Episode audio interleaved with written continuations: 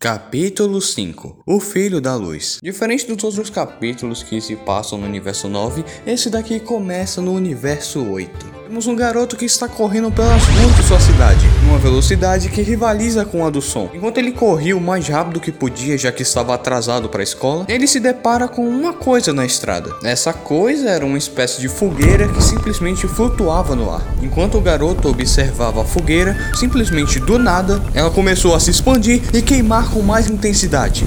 O garoto se assusta e se afasta da fogueira. Então, de repente, a fogueira simplesmente avança no garoto. Ele consegue desviar, mas a fogueira persiste e tenta contudo consumir o garoto. Enquanto o garoto tentava fugir da fogueira, dois pares de asas saíram de suas costas. Não, agora não, disse o garoto. Então as asas começaram a se sacudir e o garoto começou a voar. A fogueira então começou a voar em direção do garoto. Tá, não pode ser tão difícil assim de aprender, né? Bate, bate, plana, bate, bate, plana, bate, bate, plana. Então, enquanto o garoto tentava desesperadamente aprender a voar, a fogueira simplesmente avançou nele como se fosse um raio. Como o garoto não fazia ideia de como acelerar o voo, ele simplesmente fez as asas pararem de se mexer. Assim ele começou a cair e desviou da fogueira, que passou direto de onde ele estava. Então a fogueira fez uma curva e começou a voltar como um meteoro aonde o garoto estava caindo. E quando o garoto ia usar suas asas para tentar fugir, as asas simplesmente desapareceram. Não, agora não, volta, insistiu o garoto. Então a fogueira pegou o garoto e o fez ser consumido por chamas. E depois de um tempo, as chamas se apagaram sozinhas. Mas o garoto tinha desaparecido. Enquanto isso, no universo 9, no castelo de Akuma, Kurama entra nos aposentos que Akuma se encontrava. Como vai o trono de Hashirako? Perguntou Akuma a Kurama. Vai bem, respondeu Kurama. Eles desconfiam de alguma coisa? Não que eu saiba. Nesse momento, Akuma, que era visto por Kurama como uma enorme sombra sentada num trono, começou a se mexer inquietantemente nele, como se estivesse agoniado. Não tenho certeza se levo fé nesse plano. Confessou Akuma. Eu quero que você mande dois dos Nines. Um pra trazer o mim e outro pra matar todos com exceção de Hanako. E outro pra matar todos, com exceção de Hashisako. Vai desobedecer minhas ordens? Não, senhor, já estou enviando. Disse Kurama dando as costas para Akuma e saindo do cômodo.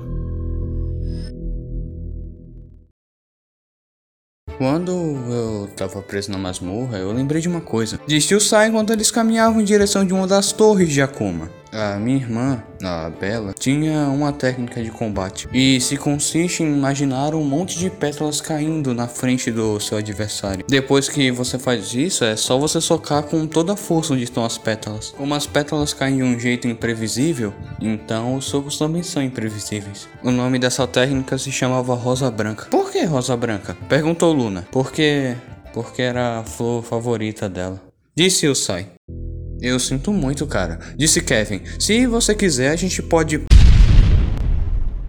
Um estrondo é ouvido atrás deles. E tem mais: o clima do lugar simplesmente mudou. O clima que antes era de um verão quente e sufocador, do nada mudou para um clima gelado e simplesmente começou a nevar. No local de onde eles haviam escutado o estrondo havia uma espécie de esfera de gelo. Essa esfera começou a derreter, revelando que dentro deles haviam duas mulheres. Uma delas tinha cabelo branco, olhos azuis, uma pele pálida e um vestido branco. Suas unhas eram azuis claras ela mantinha uma expressão fechada. Essa mulher mandava uma espécie de aura fria que todos eles conseguiram sentir. Seu corpo todo parecia estar gelado e seus olhos mal tinham vida direito. Se a mulher não estivesse de pé, todos ali teriam certeza de que se tratava de um cadáver. Do lado dela tinha outra mulher. Sua pele era igualmente pálida, seus cabelos estavam molhados e suas rugas entregavam que a mulher não era tão jovem assim. Ela também utilizava um roupão que parecia que tinha sido feito para duas dela, que grande parte daquele roupão ficava no chão como se fosse uma espécie de tapete.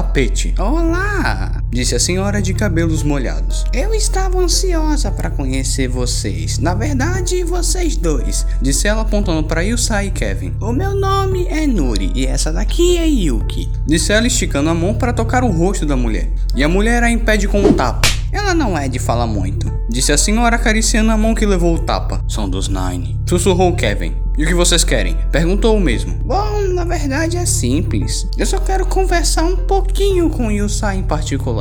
Enquanto isso, vocês ficam aqui conversando com a Yuki. Yusai se vira para Kevin e pergunta: O que ela quer dizer com conversa? Antes que o garoto ao menos pudesse terminar a pergunta, Nuri avança em Yusai, o pega pela camisa e o tira dali como se fosse um míssil. Seus amigos até tentaram seguir ele, mas uma barreira de gelo se formou na frente deles. Todos se viram em direção de Yuki, sabendo que os quatro não poderiam ajudar Yusai até que vencessem ela. Depois de um tempo, Nuri solta Yusai. Ele cai de cara no chão e se arranha todo. Ela pousa em alguns centímetros de distância de onde o garoto caiu. Logo em seguida, começa a caminhar até ele. Ela para na frente de Yusai e tira o roupão. Yusai instantaneamente olha pro chão. Porém, quando ele olhou pro chão, ele viu a sombra de uma coisa enorme crescendo atrás dele. Então ele vira de novo para olhar. E onde a mulher estava, estava uma enorme cobra, capaz de afundar um navio apenas se enrolando nele. E no lugar que deveria estar a cabeça da cobra, estava a cabeça da mulher pouquinho mais para baixo estava dois bracinhos femininos que começaram a entrar no pescoço da criatura até desaparecer. Eu sai, vamos ter nossa conversa. Os cabelos de Nuri começam a se sacudir e avançam em Yusai como se fosse uma espécie de chicote. O garoto consegue desviar, mas assim que os cabelos dela acertam o chão, levantaram uma enorme nuvem de poeira. Olha o que você fez, agora vou ter que lavar de novo. Ela então dá um bote em Yusai, abrindo sua boca e revelando seus dentes pontiagudos. E o Sai avança contra o bot, e nessa investida ele consegue cegar um dos olhos da mulher. Então, ele se agarra onde deveria ser o pescoço de Nuri. Nuri começa a se sacudir até que derruba e o Sai dela. E o Sai, enquanto caía, deu um sopro de fogo no rosto da mulher. E uma reação que ele não esperava pelo cabelo dela estar molhado, o cabelo de Nuri começou a pegar fogo como se fosse feito de papel. Olha o que você fez. Disse Nuri em desespero. Você lava essa merda com gasolina? Perguntou Yusai. A mulher então começou a bater com sua cabeça contra o chão, na intenção de apagar o fogo. Cada batida era um tremor. Então, depois de vários minutos batendo a cabeça no chão, Nuri consegue apagar o fogo. Então, ela se rasteja em direção de seu roupão e fica da mesma forma que o a viu pela primeira vez, só que com uns fios de cabelo e um olho faltando. A mulher então começa a se rastejar para longe de Yusai, só que de um jeito humano. Não vai não. Disse Yusai pegando sua espada e se aproximando da mulher. Ele levanta sua espada e quando ia acabar com a vida de Nuri, Do mesmo jeito que Nuri fez, alguma coisa agarra Yusai como se fosse uma espécie de míssil e começa a levá-lo para longe de Nuri. Então, enquanto essa pessoa fazia isso, essa pessoa pega Yusai pela gola e o arremessa contra uma árvore, que é partida no meio no impacto de Yusai. Ou seja, além dele bater com as costas na árvore, ela ainda caiu em cima dele. Yusai tira a árvore de cima dele e se levanta. Aí, por que não bate em alguém que pode revidar? Yusai olha para o garoto. Ele era moreno, tinha cabelos brancos e olhos amarelos. Usava uma calça jeans, uma jaqueta preta e uma camiseta branca por baixo. Também tinha dois pares de asas brilhantes saindo de suas costas. Ele tinha um relógio de ouro no pulso, que diante os olhos de Yusai se transformou em uma espada. Yusai avança contra o garoto e as espadas dos dois colidem. O garoto soltou a espada com uma das mãos, o que fez que Yusai tivesse muita vantagem. O garoto então fechou o punho e deu um soco no peito de Yusai, que fez o mesmo ser arremessado para longe. O garoto então bate com a espada no chão com violência. É tudo que você tem, Naniko? perguntou ele. Naniko uma ova, disse Yusai se levantando com raiva. Eu tenho 1,65 e tem gente por aí muito menor que eu. E eu só tenho 17 anos e ainda vou crescer até os 21. Tanto faz, disse o garoto avançando novamente contra Yusai. Yusai consegue desviar de todos os golpes da espada do garoto. Você não faz ideia do que tá fazendo, disse Yusai. Só fica sacudindo essa espada na esperança que um golpe me acerte. O garoto então dá uma rasteira em Yusai e derruba ele no chão. Logo em seguida, ele coloca um pé em cima do mesmo. Acabou, disse o garoto. Droga, pensou Yusai. Eu posso ter mais experiência de combate que ele. Mas eu não tenho nenhum terço da força que ele tem. Mesmo que eu treinasse para sempre, ele me quebraria como se eu fosse feito de vidro. Só nessa luta dá pra ver. Ele nunca treinou, nunca fez esforço nem para levantar um copo. Eu treinei mais, eu me esforcei mais. Eu deveria ter essa força, não ele. Eu trabalhei duro. Isso só para um sorteado pelo universo vir aqui e acabar comigo. E Yusai fecha seus olhos e aceita seu destino.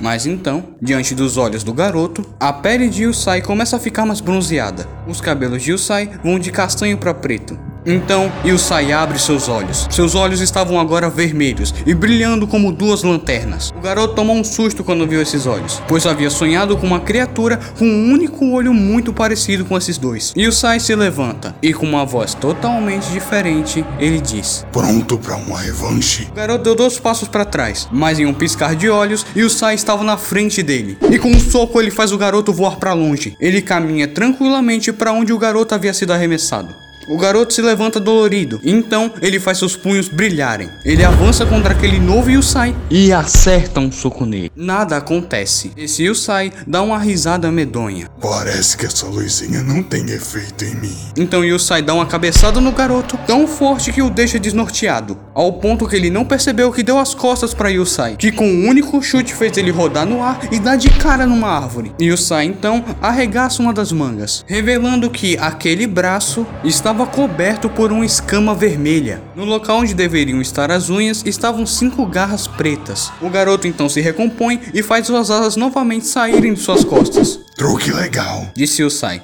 Posso copiar? Disse Yusai fazendo duas asas saírem de suas costas. Duas asas como de dragões. Os dois levantaram voo e chegaram no céu. Os dois se encararam, Abner com sua espada e Yusai apenas com sua mão cheia de garras. Então, os dois avançam um contra o outro. O garoto corta o ombro de Yusai e Yusai finca suas garras no peito do garoto. E quando isso aconteceu, os olhos vermelhos de Yusai voltaram a ficar azuis, seu cabelo voltou a ser castanho e sua pele deixou de estar bronzeada e voltou a ser pálida como era. As asas de Abner, por sua vez, desapareceram e sua espada se tornou um relógio, e os dois caíram no chão, finalizando a luta em um empate. Enquanto isso, Kevin, Luna, Okami e Sara ficaram para trás e tiveram que lutar contra Yuki. Kevin então saca seu chicote e avança contra a mulher. Então um espinho de gelo sai do chão e quase perfura Kevin. Ele dá a volta no espinho e continua correndo em direção dela. Mas então, o pilar de gelo sai do chão e acerta ele na barriga, fazendo ele ser subjugado. Luna então avança para onde Yuki estava. Yuki, por sua vez, cria paredes de gelo na frente de Luna. Luna, fazendo uso de seus punhos, começa a quebrar a parede para liberar caminho. E depois de ter passado vários minutos quebrando paredes de gelo, ela quebra uma última parede. Percebe uma outra parede que estava quebrada na frente dela. Então Luna finalmente percebeu que Yuki fez ela andar em círculos quebrando paredes. Ela olha para Yuki que solta um hum. Luna então sedenta de ódio, ela avança em direção de Yuki. Porém, Enquanto ela corria, de repente ela parou e começou a ofegar desesperadamente. O motivo disso é que Yuki não fez Luna quebrar várias paredes só para fazê-la de palhaça. Na verdade, foi para cansá-la. Naquele momento, o coração de Luna estava acelerado e o ar frio daquele lugar era denso. Ou seja, naquele momento, Luna estava com dificuldades para respirar. Então, uma espécie de estalactite começou a flutuar ao lado da mulher. A mulher faz um gesto de mão e a estalactite avança em Luna. Mesmo cansada, Luna consegue desviar do ataque. Mas então ela arremessa outra, e outra, e depois outra. Mas na quinta estalactite, Luna não consegue desviar e é acertada na perna por ela. Então do lado de Yuki, uma bola de gelo surge. Espinhos surgem naquela bola de gelo. E quando ela ia arremessar essa bola de gelo em Luna, um rugido é ouvido. Yuki começa a procurar com os olhos de onde havia vindo aquele rugido. Então, enquanto ela fazia isso, ela sente uma presença atrás dela e vira. Okami, ele estava coberto de pelos, estava com garras e presas afiadas como de um animal, e estava pronto para acabar com aquele combate ali mesmo. A mulher então coloca a bola com espinhos na frente de Okami. Ele segura a bola com as duas mãos e a quebra. A mulher então começa a dar passos para trás. Ela precisava ter distância de Okami para conseguir ter vantagem. Então ela percebe que deu as costas a Luna. Quando ela inclina um pouco a cabeça para verificar, ela percebe que o Luna estava atrás dela. Com um ferimento na perna, ela estava de pé, com o punho fechado, pronto para ajudar Okami a acabar com Yuki. Então Yuki, para escapar, faz a neve que estava debaixo dos pés dos dois deslizar para o lado fazendo os dois escorregarem e caírem. Yuki então se afasta e cria uma plataforma para que ela pudesse atacar de cima. Yuki então escuta um estalo atrás dela. Ela vira para ver o que foi, e tudo que viu foi Kevin numa pose como se tivesse acabado de dar um golpe. Ela então sente uma dor absurda um pouco abaixo do cotovelo e escuta o som de alguma coisa caindo. E quando ela vai olhar para o seu braço esquerdo, ela percebe que ele havia sido decepado por Kevin.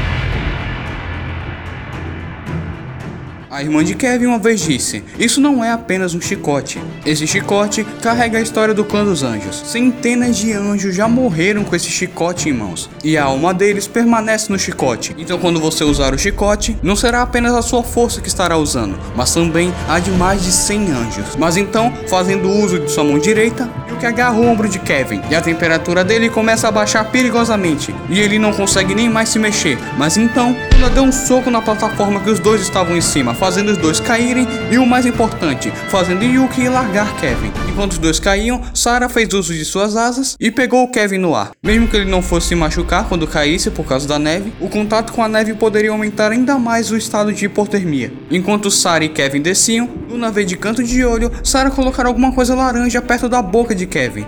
E quando ela se virou completamente, não tinha nada. O que você deu para ele? perguntou ela. Nada, respondeu Sarah.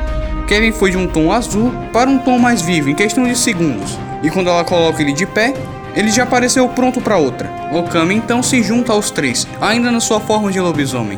É uma coisa diferente em você, comentou Kevin. O que fez? Cortou o cabelo? Ela deu uma cotovelada no ombro de Kevin e fez sinal com a cabeça para ele olhar para frente. Uns metros de distância deles estava Yuki de pé. Quando a luta começou, tinha a aparência de alguém de profunda classe, mas agora ela estava sem um braço, vestido estava amassado e sujo de neve e metade do seu penteado havia sido desfeita. E ela mantinha uma expressão de profundo ódio olhando para os quatro. Por que está ajudando ele, Hashisako? Disse Yuki. Você não estava do nosso lado. Quem vocês pensam que são? Eu sou Yuki dos Nine. Sou a número 8. Eu sou a mais forte deles depois de Kurama. E eu não vou morrer para três idiotas que se acham heróis. Ela levanta seu único braço e várias estacas de gelo começam a brotar do chão, indo em direção de onde os quatro estavam. Sarah agarrou Kami e Kevin agarrou Luna, e os dois começaram a voar para escapar das estacas. Kevin e Sarah então levam Luna e Okami para longe das estacas. Eu tenho um plano, disse Kevin após os dois serem colocados no chão. Tem que quebrar a maior quantidade de gelo possível possível. Kevin então, sem nem mesmo sacar seu chicote novamente, levantou o voo e foi em direção à mulher. Ele começou a sobrevoar em volta de onde Yuki estava e começou a jogar raios em direção dela. Ela, por sua vez, fazendo uso de seu único braço, começou a criar esculturas de gelo para bloquear os raios de Kevin. Os raios de Kevin, quando atingiam as esculturas, transformavam ela em vários caquinhos de gelo. Enquanto isso, Luna e Okami destruíam as estacas de gelo, fazendo uso dos próprios punhos. E Saru utilizava alguma espécie de encantamento para derreter o gelo. Kevin então começou a disparar a maior quantidade de raios que ele conseguia. Cada vez tornava mais difícil para Yuki conseguir se defender. E com o tempo, Kevin foi se aproximando. E quanto mais ele se aproximava, mais Yuki ficava nervosa, até que um raio acerta a mão de Yuki e quebra todos os dedos dela.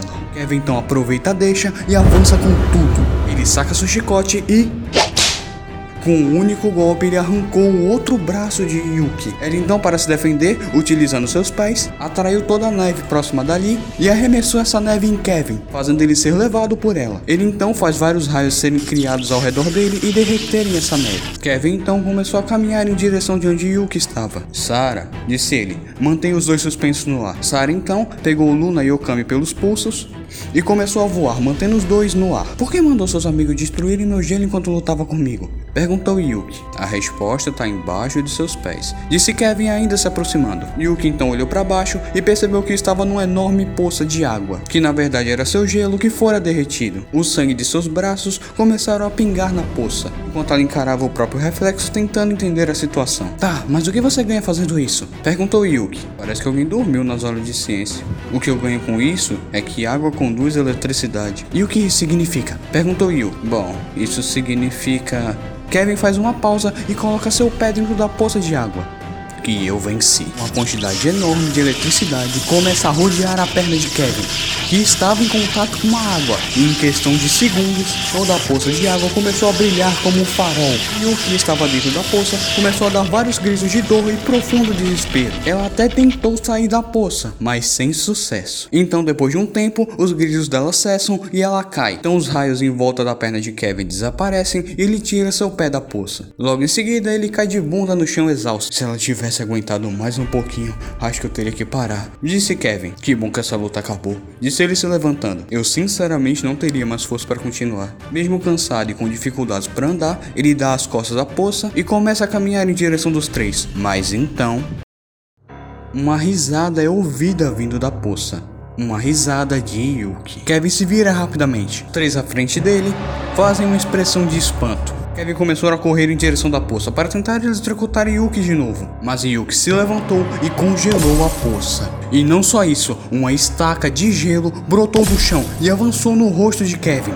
Ele consegue desviar da estaca, mas não 100%. Ela acaba criando um corte na bochecha de Kevin. Não era um corte profundo, mas também não dava para chamar aquilo de arranhão, já que estava sangrando. Então, duas esculturas em formato de manoplas apareceram na frente de Yuki. Os encaixes das manoplas se conectam aos cotocos dos braços decepados de Yuki. As manoplas estavam com os punhos cerrados. Então Yuki faz eles se abrirem e novamente fechar. Ou seja, Yuki agora tinha um novo par de mãos. Cada manopla parecia ter mais ou menos a metade do tamanho de Yuki. E dava para ver que ela não controlava aquelas manoplas do mesmo jeito que ela controlava suas antigas mãos. Não, aquelas manoplas estavam sendo controladas pela sua capacidade de controlar o gelo. Ou seja, naquele momento, o corpo de Yuki havia se tornado uma extensão de seu poder. E Kevin olhava tudo aquilo paralisado, já que ele não tinha nem mesmo forças para sair dali. Yuki então olha para Kevin com um sorriso diabólico. Ela cerra seus punhos com toda a força e avança em Kevin, pronta para estrear seus novos punhos.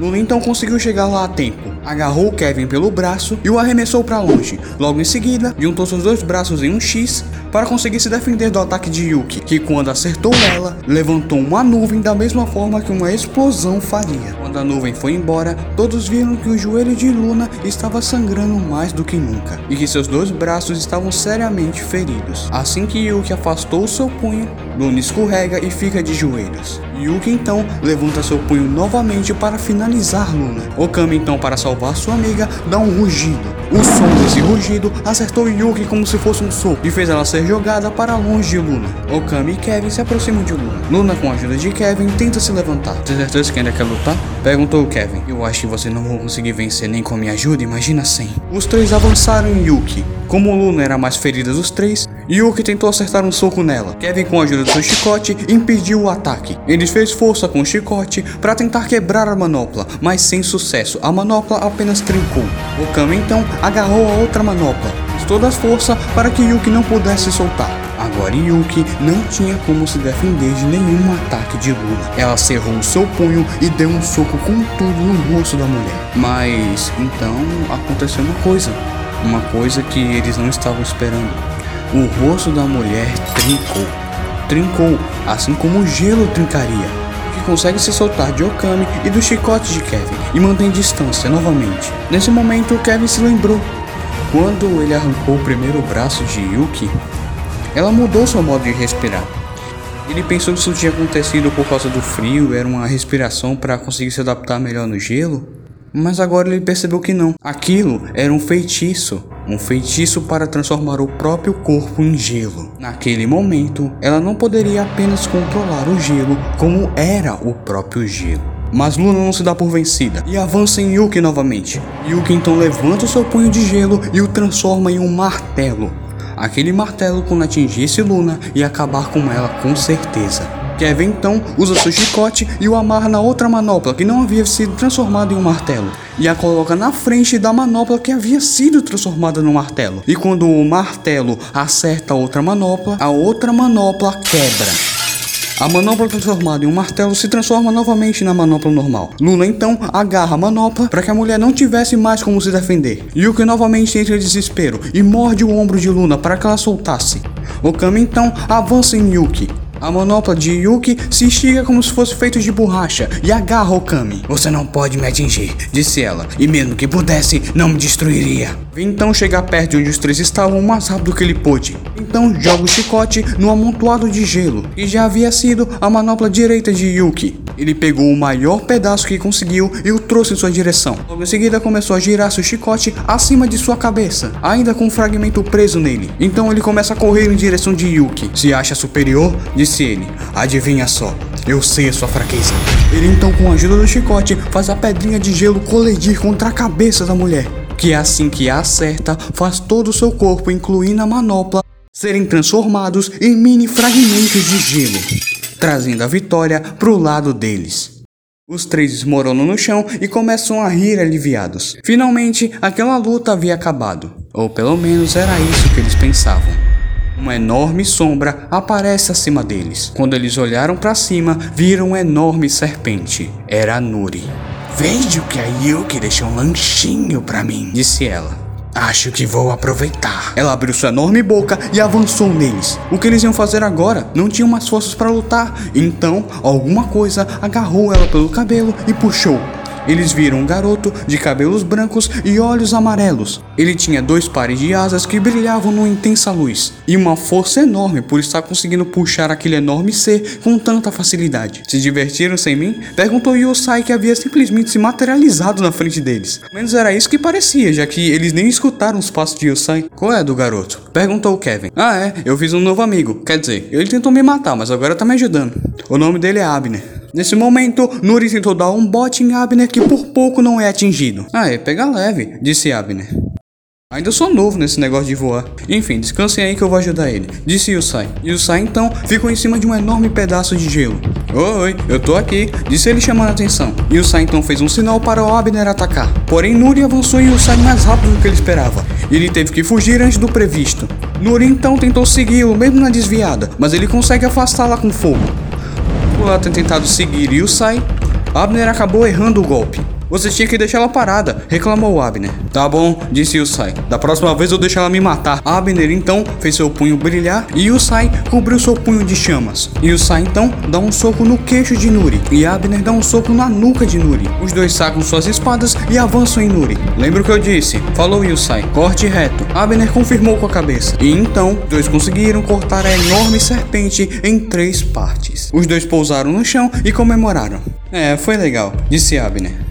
Mas já tá na hora de voltar para casa. Abner tira o telefone do bolso. Ah, sem sinal. Me empresta o celular? Pediu Abner.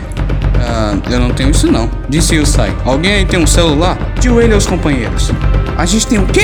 Perguntou Luna. Deixa pra lá, eles não têm. E eu também nunca ouvi falar nesse negócio. Peraí, você nunca viu um celular? Perguntou Abner. E o Sai balançou a cabeça indicando um não. Mas em que mundo você vive? Perguntou Abner. É em um diferente do seu. Respondeu uma terceira voz. Uma enorme chama aparecendo com aquela fogueira que abduziu o Abner se manifestou ali.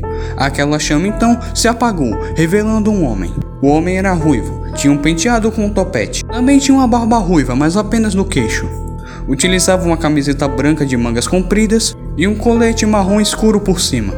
Também usava óculos, que naquele momento ele estava limpando com um paninho. Quem é você? Perguntou Yusai. Poxa, é mesmo, disse o homem. O meu nome é Aglasis. Nesse momento, Abner tomou um susto. Aglasis?